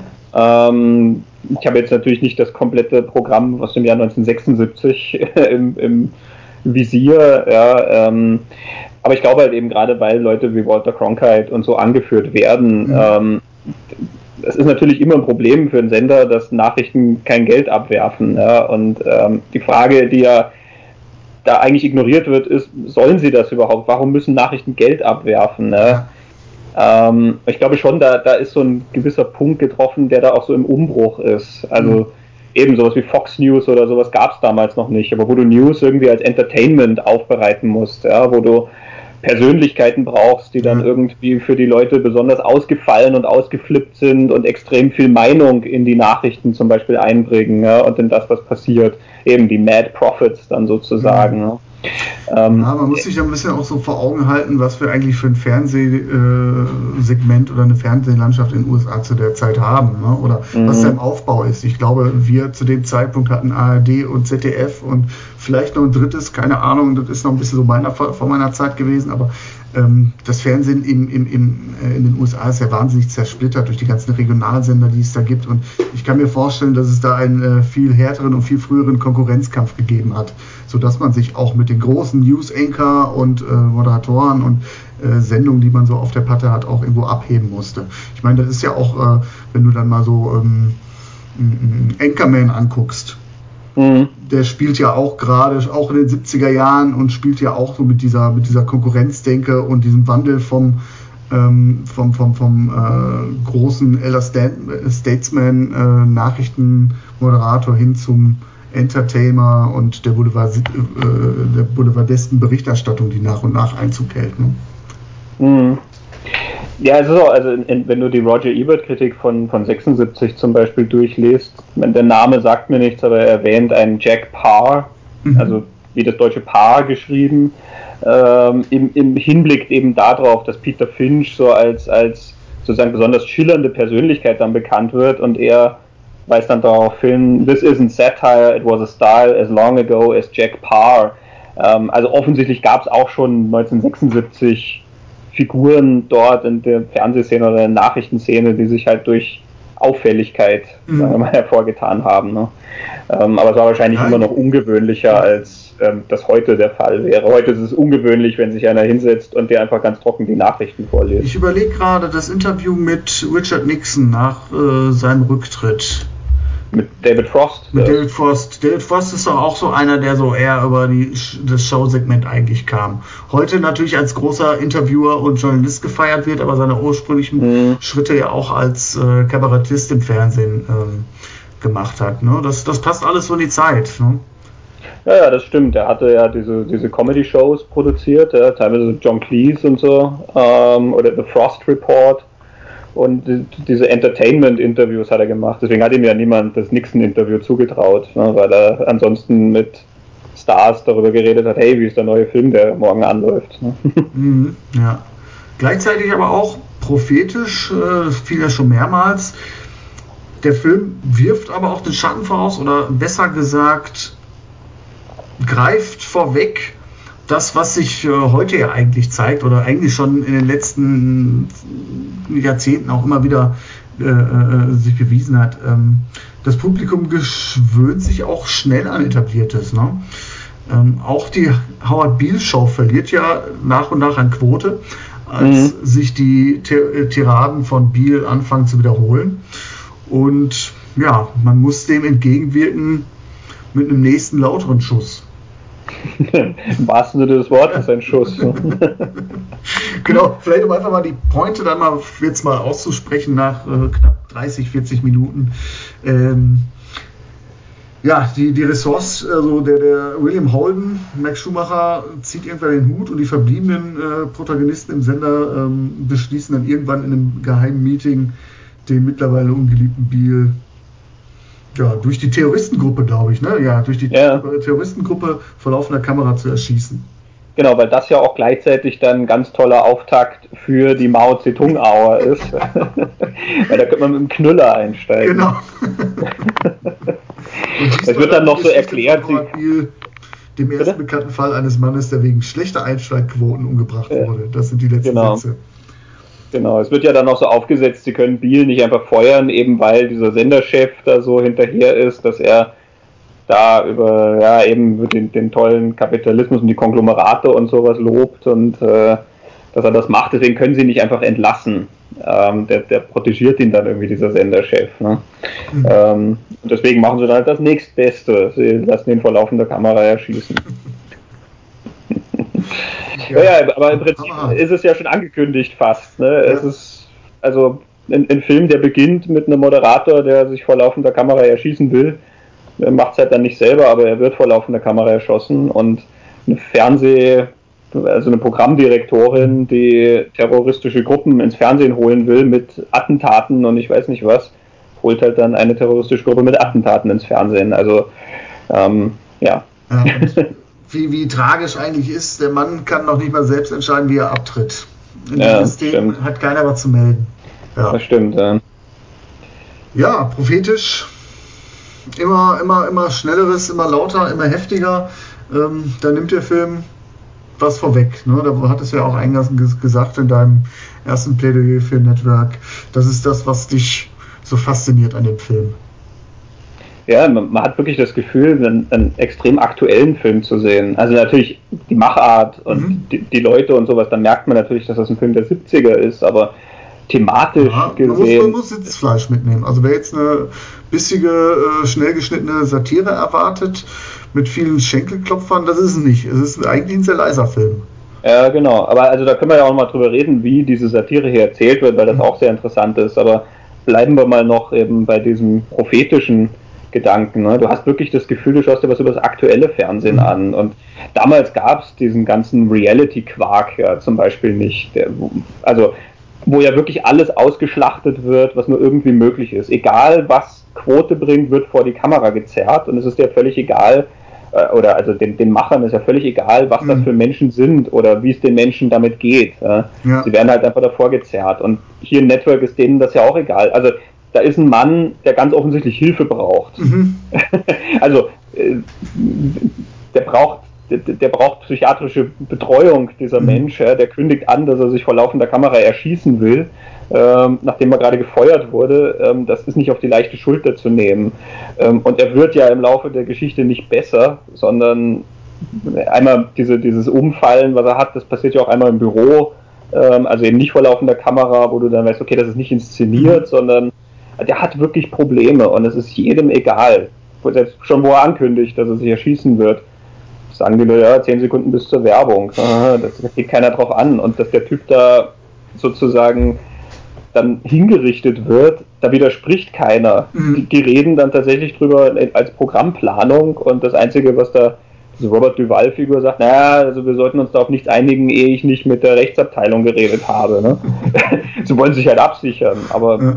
der Mensch ist da total egal und das ist ja was, was, wenn du heute Reality-Fernsehen einschaltest, ist das ja ein ganz, ganz Wunderpunkt. Ja. Mhm. Ähm, das, ist, das ist ja auch das, was ich ja sagte, von wegen, ja, der Mann scheint einen Nerv zu treffen beim Publikum, aber ich glaube, er trifft nicht äh, jedermanns und jeder Frau's Nerv, sondern da steckt auch eine ganz gehörige Portion Voyeurismus dahinter.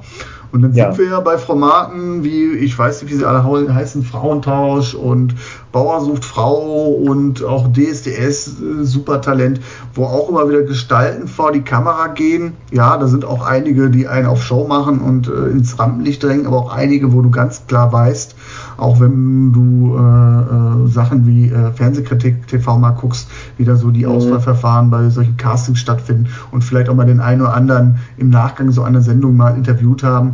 Da sind Leute dabei, die sind ja, sagen wir es einfach geistig retardiert und die sollten geschützt werden und auf keinen Fall vor der Kamera so bloßgestellt werden. Ne? Ja, werden ja auch extrem ausgenutzt. Also oft sind die Leute ja auch gehen mit einer gewissen Naivität daran, auch das hört man ja immer wieder, dass dann ja, einfach so wie die Sendungen, die dann darstellen, ist ja dann auch auf eine gewisse extreme Weise. Ja? Mhm. Also, keine Ahnung, bei dem ist unordentlich, naja, das reicht nicht, sondern wir müssen zeigen, dass das halt einfach der schlimmste Saustall der Welt ist. Ja? Und ähm, also, wo die Leute in ein bestimmtes Eck gedrängt werden und die können sich ja nicht wehren. Du hast dann auch solche Knebelverträge, die dann ja die für minimales Geld alle Rechte nehmen. Du kannst nicht mehr widersprechen dem, was die da machen mit dir. Also es ist eine Entmenschlichung. Das ist das, was letzten Endes William Holden der Faye mhm. Dunaway-Figur vorwirft. Ja? Du ziehst das Leben aus allem raus. Ähm, egal, was dir da vor die Linse kommt, ähm, das, du, du, entmenschlichst das. Er redet, glaube ich, auch einmal von Humanoiden. Ähm, na, also so menschähnliche Gestalten, die dann dabei rauskommen irgendwie. Mhm. Ähm, ah. Egal welches Schicksal da ist. Also, und viele Leute haben ja wirklich arge Probleme gehabt, nachdem sie durch solche Shows gelaufen sind. Also soziale Ächtung und äh, Schwierigkeiten, Jobs zu kriegen und ich weiß nicht was. Ja. Und es ist natürlich leicht immer zu sagen, ja, selber schuld, weil sie haben sich ja gemeldet, aber ich glaube, viele wissen wirklich nicht, worauf sie sich einlassen und wie du sagst, viele sollten auch eher davon abgehalten werden. Ja, vor dem Hintergrund einfach mal Fernsehkritik äh, TV kann ich sehr empfehlen. Ähm, da gibt es immer wieder mal äh, Insider und Betroffene, die da dazu auspacken. Beispielsweise, wenn man erhofft, da 1000 Euro, auch da sind ja auch oft Leute, die dann natürlich auch Geld angewiesen sind, 1000 Euro versprochen wird für äh, 10 Drehtage in der, in, der, in der eigenen Wohnung. Äh, Leute freuen sich und dann kommen sie äh, drei Monate später äh, eine Rechnung von 5000 Euro Stromkosten, weil die ganzen Strahler und Dichter und alles das ganze Equipment ja auch irgendwo Strom ziehen musste. Mhm. Und das wird dann einfach über die Rechnung abgefahren. Oder ganz bekannt, ich glaube, das war doch auch eine, ein Scoop, den der Böhmermann gemacht hat. Äh, bei einer Sendung hat er doch auch einen reingeschleust. War das Bauer sucht Frau?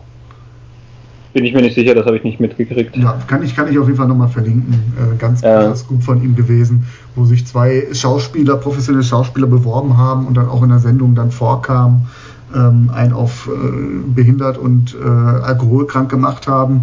Und äh, da war, glaube ich, die Vera Entwen noch dabei und äh, hat dann auch noch äh, Ansagen gemacht, äh, dass das äh, Kuriose, was sie ja sowieso schon an sich hatten, noch weiter zu überspitzen, zu überdrehen und ganz, ganz ekelhaft. Mhm. Ähm, ich weiß ja von dir, dass du ja auch zwischendurch mal Trash-TV-Tagebuch schreibst. Äh, ist das noch aktuell? Ja, im Moment mache ich es nicht, aber ja, ich habe äh, vier Jahre lang eigentlich ähm, für ein großes deutsches Newsportal ähm, ganz, ganz viel Reality-TV geschaut und, und betextet. Also da ist mir wirklich alles vor die Linse gekommen. Also Bauer sucht Frau und der Bachelor und äh, Adam sucht Eva und Love Island und äh, also, ich das ist schon ein richtiger Bodensatz. Ey, äh, das war nicht das Schlimmste. Ja. Teenager werden Mütter, ähm, da wird es ganz arg. Zahltag fand ich zum Beispiel ganz schlimm, ja, wo dann ähm, Hartz-IV-Familien ein Koffer Geld sozusagen vor die Wohnungstür gestellt wird, damit die sich selbstständig machen können. Mhm. Ähm, und dann wird aber ja nicht mit denen gearbeitet, dass die was sinnvoll aufziehen können, sondern das ist dann wie ein Spiel, ja, so nach dem Motto, macht mal. Und die Experten gucken dann zu und kommentieren, ähm, ob die das Geld sinnvoll ausgeben oder sinnlos verpulvern oder so und sagen dann, na, also so wird das nichts, sagen die dann so vom Sessel aus. Also das ist wirklich menschenverachtend, mhm. was da über die Mattscheibe flimmert. Ähm, äh, keine Ahnung, Machos und Playboys, ja, wo du halt einfach wirklich nur ganz derben Männern dabei zusehen darfst, ja, wie sie halt ihr äh, hinter zurückgebliebenes Frauenbild in die Welt hinaus posaunen. Ähm, der Speck muss weg, ja, also Abnehmen-Show, also die natürlich dazu dient, dicke Leute vorzuführen. Mhm. Äh, also, ja, Bodensatz, total. Ja. Ähm, da habe ich, hab ich viel gesehen und natürlich auch mir viel Gedanken immer drüber gemacht, wie das aufgezogen wird, wie das erzählt wird. Ja, und wo hast du für dich eine Antwort gefunden, warum ähm, Menschen, so viele Menschen, ich meine, es gibt ja Bauer, so Frau, Fanclubs und Public Viewing Events, ähm, Bachelor in der Kneipe, man trifft sich wie zum besten Tatort nur äh, in, der, äh, in, in der Gemeinschaft. Warum so viele Menschen eigentlich diese Programme einschalten? Ich glaube, es ist unterschiedlich, je nach Programm. Also natürlich ist der Voyeurismus ein groß, großer Teil davon. Ja? Also eben sowas wie, äh, ja, weiß nicht, Teenager werden Mütter oder so. Ja, du hast ja dann auch wirklich immer, du hast ja da nicht jetzt ganz, ähm, also Kinder, die sozusagen aus guten Familien stammen und dann ist ja dies und jenes passiert und dann sind aber die Eltern für die da und es ist ja dann auch das Finanzpolster da und ich weiß nicht was und die Betreuung, sondern du hast ja dann wirklich immer Leute, die so ganz kurz vor dem Jugendamt stehen mhm. und drogenabhängig sind und ich weiß nicht was. Also die strengen sich ja immer an, die schlimmsten Protagonisten zu holen und ich glaube, da steckt viel Voyeurismus dahinter. Mhm. Weil, und, guck mal, also dagegen sind wir ja normal. Ja, genau. Du kannst dich so ein bisschen, sie blicken ja immer herab auf mhm. diese Leute. Sie tun zwar so, als würden sie denen helfen wollen oder so, aber sie blicken ja, ja immer herab, wie du sagst, auch indem sie die Schrulligkeiten ähm, so hervorkehren. Bei unterschiedlichen Formaten kommen dann Sachen dazu. Ich glaube, Bauer sucht Frau ist tatsächlich für Leute irgendwie interessant, die dieses Parade-Klischeebild von den Alpen sehen wollen. Mhm. Also ich glaube, da, da sitzen dann halt Leute in Großstädten, die halt dann saftige grüne Wiesen sehen wollen und da sind Beziehungen ja auch noch wirklich so einfach. Die stehen dann da im Kuhstall und mhm. sagen, ja, ich mag dich, magst du mich auch? Mhm. Ähm, und dann gehen ins Händchen halten zum Kaffee trinken.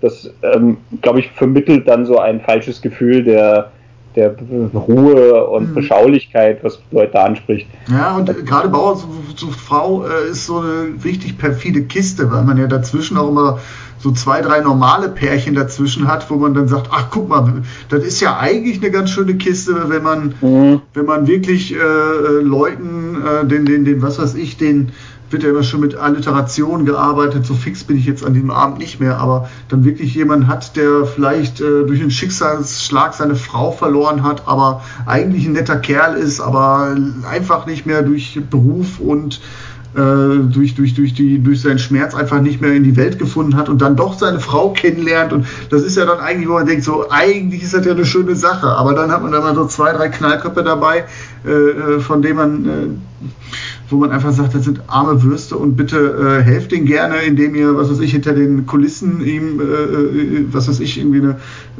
Online-Börse dazu irgendwie aufmacht zu dem Programm und da können man sich treffen, aber macht das nicht so öffentlich. Ne? Ähm Genau. Und ich meine, andere Programme haben dann halt einfach Schauwerte. Ne? Beim Bachelor guckst halt zu, weil du ja. siehst halt ähm, gut aussehende Frauen in knappen Bikinis irgendwo in Thailand am Strand herumlaufen. Ne? Ich meine, wie fesch man dann die einzelnen findet, darf man dann für sich entscheiden. Mhm. Oder ob man, ob man Niveau dann auch noch gern dabei hätte, das ist dann ein anderes Thema. Aber natürlich ist das Eye Candy dann mhm. irgendwie, ne? genauso wie Love Island oder, oder Adam sucht Eva oder so. Wobei da kommt schon wieder dann der, der Faktor natürlich dazu, dass du anderen Leuten dabei zusiehst, wie sie sich zum Affen machen. Ne? Ja, genau, ähm, das ist ja dann auch wieder, also das ist ja so ein bisschen, also ich habe bei dem Programm echt arge Bauchschmerzen. Ich kann mir das lange nicht angucken, weil ich zwischen, zwischen wie können die nur und Fremdschämen irgendwo äh, schwanke. Ähm, wo ich dann sage, okay, das ist das höchste der Gefühle und äh, das kann ich mir angucken, ist dann ähm, das Dschungelcamp. Ne? Weil ja. da da wirklich Leute dabei sind, ja, die brauchen es auch, haben es auch dringend nötig, aber da sind auch sehr viele Selbstdarsteller dabei, äh, wo man weiß, okay, die machen das jetzt hier irgendwie aus Kalkül, weil sie sich erhoffen, äh, nach der noch, noch eine Single aufzunehmen und am Ende irgendwie äh, noch beim Promi-Dinner aufzutreten. Wobei auch da immer Persönlichkeiten dabei sind, wo man denkt, so meine Güte, ähm, das, das geht auf keine Kuhhaut. Äh, den sollte man, wenn man so ein Eike Immel beispielsweise dabei ist, der einfach aus Geldnot dabei ist mit seiner kaputten Hüfte, wo du einfach denkst, das ist so ein lieber netter Mensch, aber falsch beraten und ähm, jetzt quält er sich hier. Der hat ja noch nicht mal das Format für die Sendung. Das ist ja eigentlich ein sehr biederer Typ. Der quält sich jetzt mit seiner kaputten Hüfte durch den Dschungel. Ne, klar, auch da gibt es Punkte, wo ich sage, so, das geht nicht, aber Mhm. Das ist so das höchste der Gefühle, was ich mir in dem Sektor angucken kann. Alles andere ist echt ganz, da kräuselt, kräuselt sich bei mir. Das ist ganz schlimm. Tja, naja, ich habe es mir natürlich dann ähm, berufshalber alles angeschaut und ähm, habe dann immer eine sehr spitze Feder dazu gehabt, um das auf die Schippe zu nehmen, außer wenn es halt Punkte waren, von denen ich das Gefühl hatte, sie waren absolut nicht okay. Also ja, nein, das, das, das, wollte ich jetzt auch gar nicht so äh, dir, dir nahelegen. Also klar, äh, mein Tagebuch war schon so gemacht, dass es einfach mal so äh, äh, wirklich das Formate seziert hat. Klar, natürlich ja. auch die Kuriositäten äh, beschrieben hat, aber eigentlich eher so nach dem Motto, ähm, ja, Fernsehkritik in, in, in, in, äh, in, in Wortform, so ein bisschen. Genau, ja, das ist ja. einfach ein bisschen ironisch, wie ich das ja. gemacht habe. Mein, mein Motto war ja da immer schlimmer als die Wirklichkeit. Ähm, ne, einfach weil es ja vorgibt, Realität zu sein, Reality TV. Und dann habe ich ja halt immer gesagt, die, die, Realität ist da schlimmer als die Wirklichkeit. Ich glaube, der Unterschied ist, wenn, also um, um Network da auch wieder reinzubringen, ähm, ich kann mir nicht vorstellen, dass bei diesen Sendern RTL, gerade RTL 2 ist ja da ganz groß in diesem Programm, in Österreich hat ATV ganz viele, ähm, in der Schweiz 3 Plus ich kann mir nicht vorstellen, dass da so eine Programmchefin wie Faye Dunaway sitzt, die das tatsächlich noch so begeistert vorträgt. Mhm. Diese Sendungen haben ja sowas extrem Zynisches an sich. Ähm, und da merkst du jetzt schon am Network, wie gesagt, da gab es diesen Reality-Quark ja noch mhm. nicht. Da gab es auch noch nicht die Jerry Springer Talkshow zum Beispiel, ne, wo ja Leute auch extrem vorgeführt werden. Ja. Und wenn Faye Dunaway diese Ideen erzählt, ist das ja immer so ein, sie ist da ganz aufgeregt, ja. Die, die, strahlt ja davor, einfach weil sie sich halt immer vorstellt, was für ein Knüller das ist, was, mhm. wie viel Einschaltquote das bringt. Und ich stelle mir die ja alle wirklich mittlerweile so abgeklärt vor, dass ja. die das wirklich sehr, ja, halt ganz nüchtern einfach auf, auf dem Papier halt mhm. festhalten. Und mein, irgendjemand sagt dann schon, ja, hey, super, das wird sicher funktionieren, wenn wir da so eine Hartz-IV-Familie dann auf die und die Weise ein Spiel einbauen oder so. Ja. Ja, ähm, ich hatte im Studium einen Bekannten, der tatsächlich auch ein Praktikum bei so einer Produktionsfirma mal gemacht hat. Der hat sich lange ausgehalten, weil es wirklich auch, wie man sich es vorstellt, sehr zynisch ist. Und auch da mhm. wird dann mit sehr viel Kalkül gearbeitet. Ähm, nicht, dass das alles so schlechte Menschen sind, aber deren Aufgabe ist es für wenig Geld ein halb, halb, äh, halbwegs profitables und äh, quotenbringendes Programm rauszuquetschen. Allen ist es bewusst, dass man damit keine Fernsehgeschichte schreibt, so wie Faye Dunaway so schön äh, postuliert und äh, da die ganz großen Sterne am Himmel sieht. Nee, das ist wirklich, ich würde schon sagen, Programmkolonne. Ja. Ja, definitiv, aber auch diese, diese um mal wegzugehen von diesen voyeuristischen ähm, Formaten, lässt sich auf alle Bereiche äh, von, von, von Film und Medien, ob es jetzt Gewaltdarstellung ist, ähm, ob es jetzt einfach äh, auch die Art des Erzählens ist, dass immer wieder was Neues kommen muss. Ähm, ja, es, es, es, äh, nichts, nichts ist schlimmer als Stillstand in diesem Medium, wird suggeriert. Ist die Frage, ist es wirklich so? Ne, sehnt man sich nicht tatsächlich vielleicht auch mal nach der guten alten Zeit, würde ich mal sagen, ja, aber gut. Dazu kommt, ja. dass das Fernsehen auch ähm, mittlerweile sehr, sehr stark am Tropf von Einnahmen, Kunden, äh, von, von, von Kundeneinnahmen hängt und die auch flöten sieht. Ne? Und sie auch da mittlerweile Sehgewohnheiten verändert haben und sehr viel Guckst du privat noch irgendwie analoges Fernsehen? Hm. Jetzt nicht vom Beruf also, wegen? Ähm, ja, sagen wir mal, ich gucke es nicht so, wie man es sozusagen früher gemacht hat, dass ich mhm. mich dann um eine bestimmte Uhrzeit vor den Fernseher setze und etwas schaue. Mhm. Ähm, ich gucke das Programm noch an und wenn dann interessante Sachen zu sehen sind, dann ähm, nehme ich mir die auf. Also ich, ich zeichne mir das dann auf. Mhm da finde ich, gibt es schon auch interessante Programmpunkte. Ja, klar, ähm, sicher, aber das ist dann sehr selektiv, dass du sagst, okay, es ist absolut ist selektiv. Heute, heute eine Doku oder ein Film, der äh, überhaupt nicht auf DVD zu kriegen ist, aber endlich mal in einem dritten Programm gezeigt wird oder so. Ja, klar, das gibt es noch. Genau. Aber so genau. Dieses, dieses Gefühl, was ja so früher so Samstagabend und äh, ich, ich schaue mir den ganzen Abend das Programm eines Senders an oder das typische Seppen ne? und mhm. hängen bleiben bei irgendwas das gibt es bei mir nicht mehr. Und ähm, ich glaube, ja. dass, dass das jetzt Fernsehen auch sehr stark unter Druck. Ne? Ja, total. Also wenn dann allerhöchstens mal, manchmal ist dann so ein Themenabend mhm. irgendwie und dann verabredet man sich halt mit jemandem und sagt, ja, man guckt sich das jetzt an, weil da laufen dann jetzt drei Filme von dem und dem Schauspieler hintereinander ja. oder ne, irgendwie sowas, dann, dann macht man, aber das ist dann einmal im Jahr vielleicht. Ne? Ähm, also eine Sache, was das ist jetzt vor Weihnachten, ähm, hat mit Network jetzt gar nichts zu tun. Im ARD läuft regelmäßig vor Weihnachten immer der kleine Lord und das ist was, was ich mit meiner Mutter zusammen schaue. Jedes Weihnachten ist das sozusagen Pflichtprogramm, dass wir der kleine Lord schauen. Also da treffen wir uns halt tatsächlich und schalten um, um 20 Uhr den Fernseher an, gucken die Nachrichten mit sehr geringem Ton, dass wir uns nicht aufregen müssen und gucken dann um 20.15 Uhr der kleine Lord. Ähm, aber eben, ne, das sind, das ja, sind schon das sehr, ist schon sehr rückwärts gewandt, ne? Ja, total, total. Und also wenn sie hinterher dann eine Talkshow hätten, wo sie über der kleine Lord reden, dann glaube ich nicht, dass wir uns das anschauen würden. Also ähm, diese, diese, dieses verbindende Element äh, ist da, glaube ich, sehr, sehr verloren gegangen. Das man dann ja auch drüber geredet hat. In, in Network befindest du dich ja auch noch in der Welt, wo sowas passiert und dann hinterher reden alle Leute drüber, hey, hast du gesehen, was dieser Moderator da im Fernsehen gemacht hat? Man hat ja diese Sequenz auch, wo er die Leute aufruft, zum Fenster zu rennen und herauszuschreien, eben ein Mad as Hell.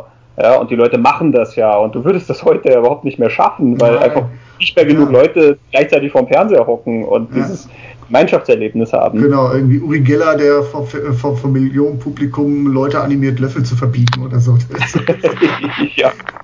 ja. Um vielleicht mal jetzt so die Diskussion äh, zu verlassen und ähm, einfach mal auf den Punkt zu bringen. Das ist ja das, was ich so gerade im Eingangsgespräch noch, als die Mikros aus waren, so sagte es fühlt sich gar nicht wie eine Satire an. Network fühlt sich nicht wie eine Satire an, weil man sich vorstellen kann, dass solche Überlegungen an der Tagesordnung sind im, im Sendebetrieb.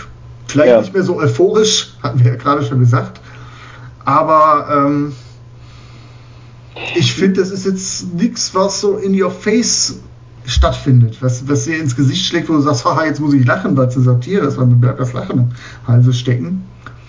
Ähm, und dann habe ich aber überlegt, ist es vielleicht einfach die Champions League der Satire. Es zu schaffen, etwas überspitzt darzustellen und gerade davon zu profitieren, dass man weiß, dass die Realität noch wie, wie schön äh, schlimmer als die Wirklichkeit ist.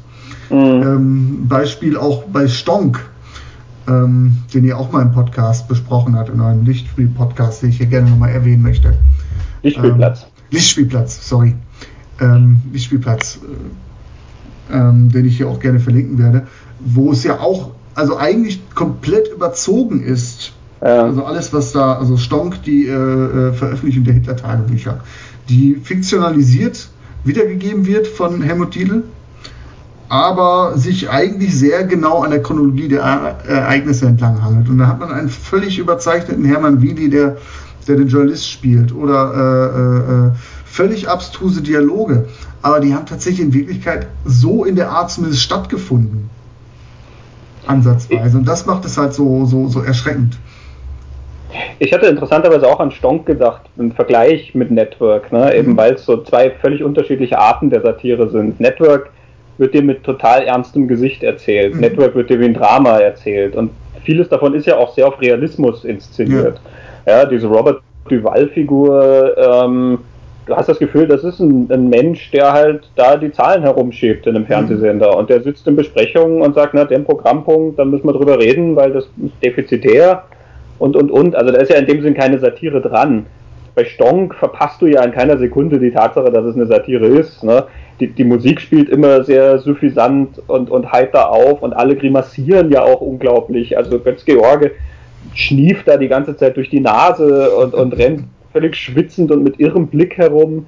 Ähm, also Stonk ist auch eine brillante Satire, ne? ja, auf ihre absolut, Weise. Absolut, absolut. Ähm, die haben auch unterschiedliche Ansätze, aber trotzdem sind beide eher so, dass ich jetzt nicht da sitze und mich kringel, sondern bei beiden Filmen sitze ich da und denke mir, jo, eigentlich mhm. ist das, was in Wirklichkeit passiert, noch viel schlimmer. Ja. In, in, so muss in, eigentlich gute Satire sein. Ja, in Network ist das ja so perfide, dass er dir durch diesen Realismus finde ich ja auch, da schmuggelt er dir diese Szenen so unter, dass sie gar nicht so herausstechen. Ja? Wenn dann also plötzlich da die Verantwortlichen da hocken und über die Ermordung von Howard Beale reden und die sagen, ja, da muss ich mit der Rechtsabteilung reden und so, das, das ist ja dann alles so beiläufig gehandhabt, ähm, so nüchtern eigentlich ja auch inszeniert, ähm, dass du wirklich das Gefühl hast, ja, ja, okay, die machen das jetzt halt so. Ne? Also mhm. äh, ähm, da, da, wird ja sozusagen nicht darauf hingewiesen, der, der zeigt nicht mit dem Finger drauf, dass wir sagen, ja, jetzt befinden wir uns in der absurden Welt. Die Beziehung zwischen, zwischen Holden und Faye Dunaway zum Beispiel, die hat ja nichts Satirisches an sich. Ja. Die hat groß, bösartige Dialoge da drin, ja, und sehr viele Spitzen, die gesetzt werden und so, aber das ist ja eigentlich das ist eine ganz ernste Angelegenheit, die da erzählt wird. Das sind zwei Figuren, die halt bestimmte Eigenschaften haben und damit auch was repräsentieren. Mhm. Aber es ist nicht satirisch. Die satirischen Elemente werden immer so ein bisschen reingeschmuggelt, sage ich mal. Ne? Auch eben diese, diese Revolutionäre da, diese Terrorgruppe, die dann über Tantiemen streiten. Ja, aber ähm, ich will jetzt nicht sagen, dass Network der erste Film ist, der das Thema so aufgreift. Nicht, weil es nicht sein kann, sondern weil ich ehrlich gesagt da nicht sattelfest wäre, ob es nicht mhm. da auch was ähnliches in der Richtung gab. Aber es ist schon sage ich mal, ein Film, der zahlreiche Epigonen rausgebracht hat. Wenn ich mir so Filme angucke wie äh, Mad City beispielsweise von Costa Gravas ja. ähm, aus den 90ern ähm, oder Thank You for Smoking, ähm, wo ich immer so ein bisschen das Gefühl habe, das ist jetzt aber echt arg mit der Brechstange. Da versucht man das tatsächlich nochmal mit einem, also da kommt die, kommt die, kommt das Blitzlichtgewitter der Medien und es wird unterlegt mit einem Donnergrollen. Mhm. Wo ich sage so, okay, das ist jetzt, das braucht es doch gar nicht. Und ich finde, das, das macht Network halt an der Stelle so groß. Abgesehen von dieser absolut abgefahrenen Darstellung der Beal-Show zwischenzeitlich, wo ich sage, okay, da verlassen sie fast das Terrain, äh, fangen es aber dann wieder ein, ist ja nichts, wo ich sage, das, das, das, reißt mich jetzt irgendwie raus. Mhm. Ja, ist nicht zu überzeichnet eigentlich. Ja. Ne? Ja, einer, einer, der mir dann eingefallen ist, auch so als, als Nachfolger sozusagen, äh, die TV-Serie The Newsroom von Aaron Sorkin. Mhm, ja. ähm, die ja auch, die fängt damit an, dass ein Nachrichtenmoderator, der halt immer alles sehr, naja, der, der halt immer gemocht werden wollte, ja, da ging es mhm. immer um Einschaltquoten und er will ja ganz ja, über den Dingen stehen und so, dass der ja dann plötzlich diesen Auszucker hat bei ähm, so einem öffentlichen Auftritt und dann anfängt zu wettern gegen das, was in den Vereinigten Staaten schiefläuft. Ja, warum, warum, ist Amerika das großartigste Land äh, der Welt genau. und negiert es einfach mal? genau, das ist es nicht. Und dann fängt er an zu sagen, was, was stimmt da alles nicht. Und das ist ja dann der Startschuss, diese Nachrichtensendung umzumodeln. Mhm. Und da spielt ja auch sehr stark rein, ja, dass Nachrichten irgendwie Profit abwerfen ja. müssen, aber die entscheiden sich halt jetzt, wir machen eine anständige Nachrichtensendung. Eine, die die Leute informiert und eine, die nicht Entertainment bietet. Mhm. Also an einer Stelle heißt sozusagen, wir, wir bitten die Leute einfach eine Stunde am Abend, dass sie halt ihr Gemüse essen. ähm, ne, das ist gut für ja. sie. Ähm, und Aaron Sorkin hat auch tatsächlich ähm, eine Laudatio mal auf Paddy Chayefsky gehalten und ähm, hat dann über Network geredet und diesen Film auch sehr gelobt. Mhm. Hat dann auch gesagt, man wünschte sich, Paddy Chayefsky wäre dieser Tage noch am Leben und würde den Film Das Internet schreiben. Äh, also du merkst diesen Einfluss, finde ich, sehr, sehr stark und ähm, das, eben auch das sind Themen, die im Network schon verhandelt sind, die dann weitergetragen werden. Ja, ja. in, Serie ausgewalzt werden, was äh, Vorteile und Nachteile hat. Also Newsroom ist ein sehr oft geforderter Wunsch für Journalistenfilme.de. Dann sage ich immer, ja, es heißt aber die Journalistenserien.de, aber einfach, das ist eigentlich nur vorgeschoben. Äh, ich habe die Serie schon einmal gesehen, aber da steckt sehr viel drin. Du kannst jede Folge für sich ja einmal nehmen als Aufhänger, weil es ja immer einen historischen ähm, Hintergrund gibt, an dem dann journalistische Fragen ähm, aufgebrochen werden. Und natürlich dann aber auch das System, gerade was du gerade ansprichst, äh, das, das, das, ein Sender als System. Ne? Ja. ja. Aber ich bin ein großer, großer Fan von The Newsroom. Ich habe die, die komplette Serie schon viermal geschaut. Oh, okay. Äh, ja, ja, also das, das ist für mich eine der großartigsten, eben weil so viel drin angesprochen wird und also so viele Themen und ich finde halt Aaron Sorkin als Autor ähm, absolut brillant. Ich höre ihm einfach so gern zu mit diesen Dialogen. Ja, das, das ist so ein bisschen das Problem, was ich habe. Ich finde, das ist ein bisschen zu gestochen und das reißt mich so ein bisschen raus. Also da sind auch viele Liebeleien drin und das hat so ein bisschen was Gilmore Girl-artiges. Alle reden schnell und ähm, viel Drama und ich finde, das ist immer so ein Beiwerk. Ja, das, das, das Menschliche interessiert mich schon. Ich mag ja auch einen Film, den du mir damals ans Herz geraten hast, äh, gelegt hast, Schlagzeilen, The Paper. Mhm wo es ja auch so, äh, da hatte ich in meinem Artikel geschrieben, so ein bisschen die Blaupause sein könnte, weil es wirklich um diesen Mikrokosmos Redaktion geht und da eigentlich auch die persönlichen Ängste und Nöte von Journalisten im Mittelpunkt stehen. Finde ich eigentlich sehr gelungen, aber da bin ich noch nicht so hundertprozentig warm. Ich habe mir den Rewatch schon mal vorgenommen, ich habe auch nur die erste Staffel bislang gesehen. Aber das in einem Beitrag zu verpacken, ich spiele halt auch damit im Gedanken, vielleicht mal irgendwie ein Tagebuch zu machen oder so ein, Folgentagebuch. ich glaube, mhm. da kann man es irgendwie besser, besser fassen. Wahrscheinlich, weil das gerade in den späteren Staffeln auch immer wieder neue Themen dann drin. Also in der dritten Staffel wird dann auch, da werden über journalistische Ethik, ja, da geht es dann ja. um ein, ein, Telefonat, was im Zug mitgehört wird, ja, wo dann sozusagen ein, ein Scoop aufgegriffen wird, aber ja.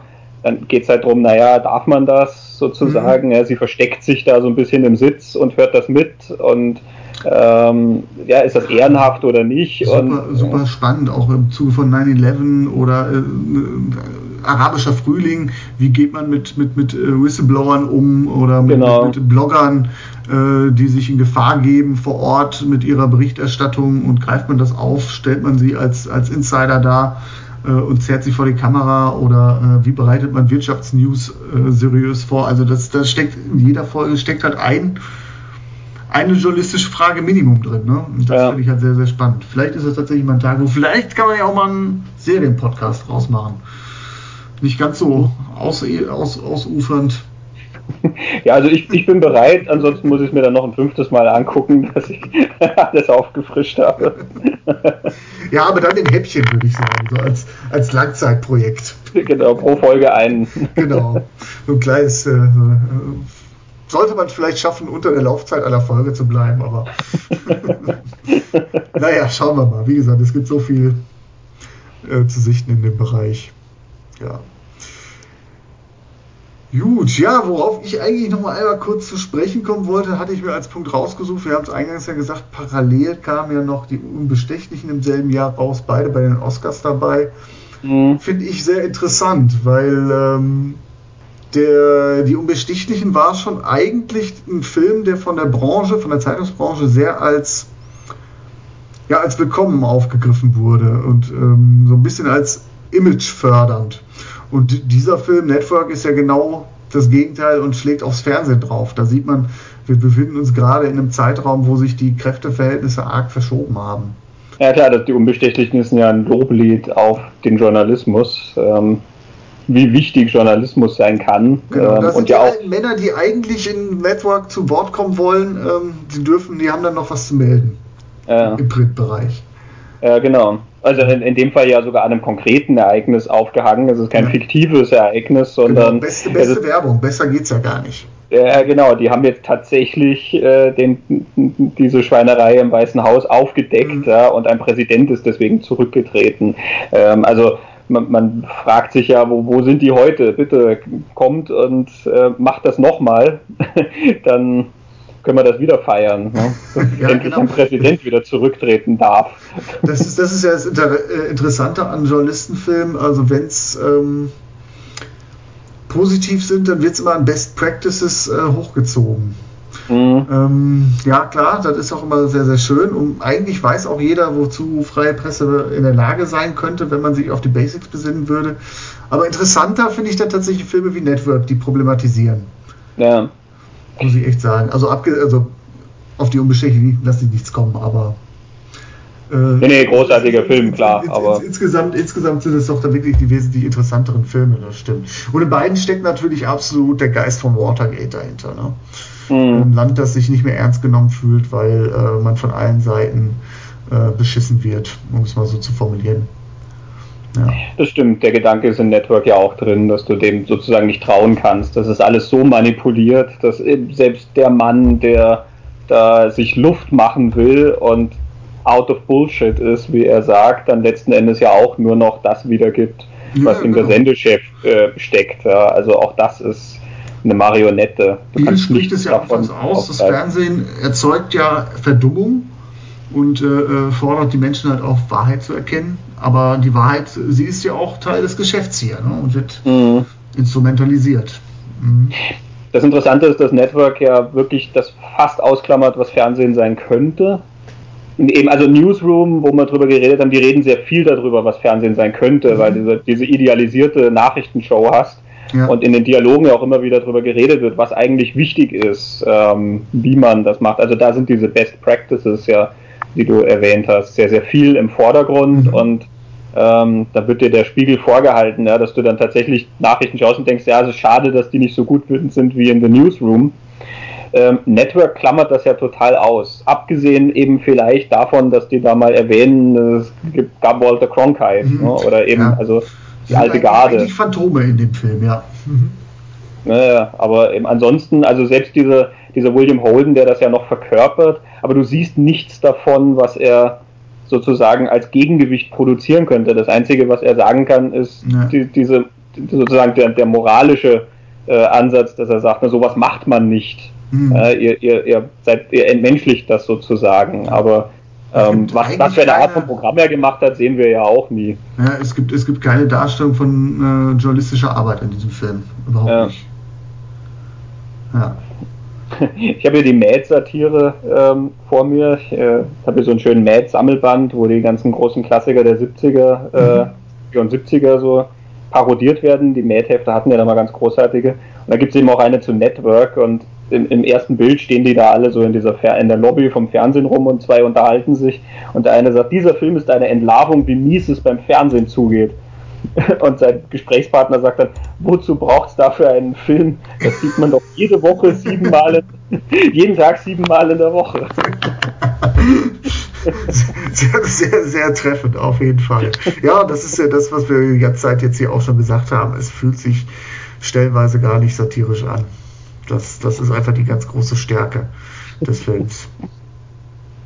Genau. Ja, und deswegen. Also, ja bin ich sehr froh, dass du den damals in den Raum geworfen hast. Und natürlich habe ich äh, eine lange Liste und Network auf dem Schirm gehabt, aber ich sag mal, so ein, so ein Podcast ist natürlich ein Anlass, den, den Stapel der Schande mal ein bisschen auf Vordermann zu bringen und den einen oder anderen nach vorne zu schieben, ja. Ja, ja, und für mich ist immer schön, dass es dann ein willkommener Anlass, dass ich ihn gleich mal wieder gucke und ein bisschen wieder einsteige und was nachlese dazu. Also ja, ist immer sehr schön, sich die, die, den Filmen dann mal wieder eingehend widmen zu können. Ja, auch sehr gut. Du hast echt, echt ein paar Gedankengänge und äh, Beobachtungen, die man wahrscheinlich auch erst mit dem zweiten, dritten Mal so auf dem Schirm hat, reingebracht. Das ist ganz gut. Das ist definitiv ein Film, ich sagte es bereits, das ist nichts, was man so nebenbei wegsnackt. Nee. Ich merkte auch, das war an einem späten, späten äh, Sonntagabend noch man ist eigentlich vom Wochenende durchgechillt und dann noch so einen Film reinwerfen. Das ist eigentlich nicht die beste Idee. Na, man, man muss am Ende war ich froh, dass ich gemacht habe, weil Freundin ist weggepennt. Ich saß da wirklich aufrecht im Bett und äh, habe auf die Uhr geguckt und scheiße, muss morgen wieder arbeiten. ja, er packt einen durchaus, wenn man, wenn man sich darauf einlässt. Ähm, das ist eine er, er, geht nicht hausieren damit, dass er erschütternd ist, aber letzten Endes packt er einen sehr. Ja, definitiv. Werde ich mir mehr mal zu Gemüte führen. Ja, mit Blick auf die Uhr, ich, wir sind glaube ich über eine Stunde, sind wir schon dran, wenn ich dazu. Ja. Wenn nicht sogar mehr. Ähm, ich denke, das Wesentliche haben wir an dem Film erfasst. Ich hoffe, wir konnten auch vermitteln, dass wir doch ein sehr großes äh, äh, Fable für diesen Film haben und vielleicht auch übertragen, dass, dass man den auf jeden Fall auch mal sich angucken sollte. Fällt dir noch sowas ein, was man, was man unbedingt ansprechen sollte, was wir sträflich vernachlässigt haben? Oder vielleicht ein Fun Fact zum Abschluss. Tja, da hätte ich jetzt was vorbereiten müssen. wir haben jetzt wirklich so ausführlich geredet. Ich habe das Gefühl, ich bin alles losgeworden. Ja, was so mir von jetzt Höchstchen auf Stöckchen, wie das immer so ist, aber man lässt doch im Laufe so eines, so eines Gesprächs sehr viel fallen. Das sollte dann vielleicht erstmal sacken lassen. Man muss ja auch jetzt nicht hier das Epos raushauen. ja, Mensch, Christian, war mir echt eine Freude. Mir auch, ja. Vielen Dank für die Einladung. Ja, wie gesagt, äh, darf es auch gerne ein drittes Mal kommen. Vielleicht, vielleicht machen wir es ja tatsächlich mal mit einem kleinen Einstieg, The Newsroom. Vielleicht nimmt man sich auch erstmal ein, zwei Folgen raus, die Auftaktfolge oder so. Guckt mal, wie viel mhm. Arbeit das auch überhaupt ist. genau, ja, aber allein die erste Folge gibt ja schon genug her. Genau, vielleicht so als Teaser und wenn dann tatsächlich die Leute, die sich andauernd zum Wort melden und sagen, ich möchte den Newsroom sehen und dann auch noch wirklich diesen Podcast so massenhaft runterladen, dann kann man ja vielleicht über eine Fortsetzung nachdenken. Alles kann, genau. nichts muss, großes äh, Swinger-Motto hier auf journalistenfilme.de. ja, Mensch, vielen lieben Dank, Christian. Ich kann hier an dieser Stelle noch einfach mal sagen, ähm, wenn ihr mehr über Christians Arbeit erfahren wollt oder einfach mal so in sein Schaffen, er ist ja auch sehr, sehr beflissen, was äh, Popkultur betrifft, Filme betrifft. Äh, er hat einen vorzüglichen Blog www.wilsonsdachboden.com und mhm. dazu gibt es dann auch den dazugehörigen Podcast, den Lichtspielplatz. Ne? Mhm.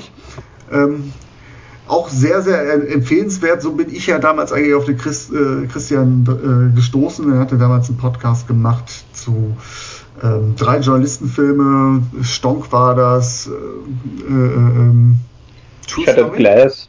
Shattered, Shattered Glass, genau. Und, ja, und Bad Boy Kummer. Bad Boy Kummer. Genau, ein schöner Podcast, den ich hier nicht nur den ans Herz lege, ich glaube, den habe ich auch schon dreimal auf der Seite verlinkt. Ich werde es auch noch mal ein viertes Mal tun. Jawohl. ja, wie gesagt, auf jeden Fall mal reinschauen. Äh, Kino, der Podcast ist sehr hörenswert mit deinem äh, Kollegen Dr. Wiley. Sehr fundiert, immer sehr viel Vorbereitung, viel Lesefutter, was ihr euch da aneignet. Aber auch, äh, ich sag mal, du hast auch ein bisschen was Triviales auf deinem Blog. Da geht es auch mal um Games. Ne? Auch da kann man mhm. durchaus austoben. Da ist so ein Fable für 80er Jahre Adventures, glaube ich, so ein bisschen, ne? so in die Richtung, da kann man dich. Zum Beispiel, ja, die alten Sierra Games habe ich da. Auch ich habe ein sehr, sehr groß gefasstes äh, Spektrum. Also ich kann über ganz große Filmkunst schreiben und über ganz kleine Filmkunst. Und über Trash-TV, genau. Ja, Trash-TV und ich habe auch Trash-Filme ähm, und ich habe Historisches, ähm, ich habe ein paar Bücher. Also ich habe ein Universal gehört. ja, aber vielen Dank für die Blumen. Also äh, www.wilsonsdachboden.com äh, freue mich natürlich, wer vorbeischaut. Ja, es muss, müssen nicht immer Journalistenfilme sein, genau. ja, an dieser Stelle bedanke ich mich nochmal bei dir herz, herzlich, Christian. Wie gesagt, herzlich eingeladen, immer wieder gerne. Macht mir wahnsinnig viel Spaß mit dir. Wenn ihr, liebe Hörer, einen besonderen Filmwunsch habt, äh, den wir unbedingt mal hier im Podcast besprechen sollen oder mal im Blog äh, auseinandernehmen sollen. Ich meine, ich habe vieles auf der Patte, aber es gibt ja so immer wieder ein paar kleine Kleinode. Ähm, ich kann ja aus dem Nähkästchen plaudern. Als ich den Blog aufgemacht habe, habe ich gedacht, ja, das sind so 120, 130 Filme. Das ist ja überschaubar. Mittlerweile bin ich auf einer bei einer Watchlist von 100, äh, 1400 Filmen. Also das Thema ist unendlich. Da werde ich noch äh, einige Filme sichten müssen. Lasst mir einen Kommentar da, schreibt mich auf meinen Social Media Kanälen an, schreibt eine Mail. Ihr wisst, wo ihr mich findet. Ja, ansonsten sage ich vielen Dank fürs Zuhören. Schaltet beim nächsten Mal wieder ein. Wir kommen in schöner Regelmäßigkeit, wie es so schön heißt. Bis zum nächsten Mal. Tschüss. Tschüss. Besucht journalistenfilme.de auch auf Facebook und auf Twitter.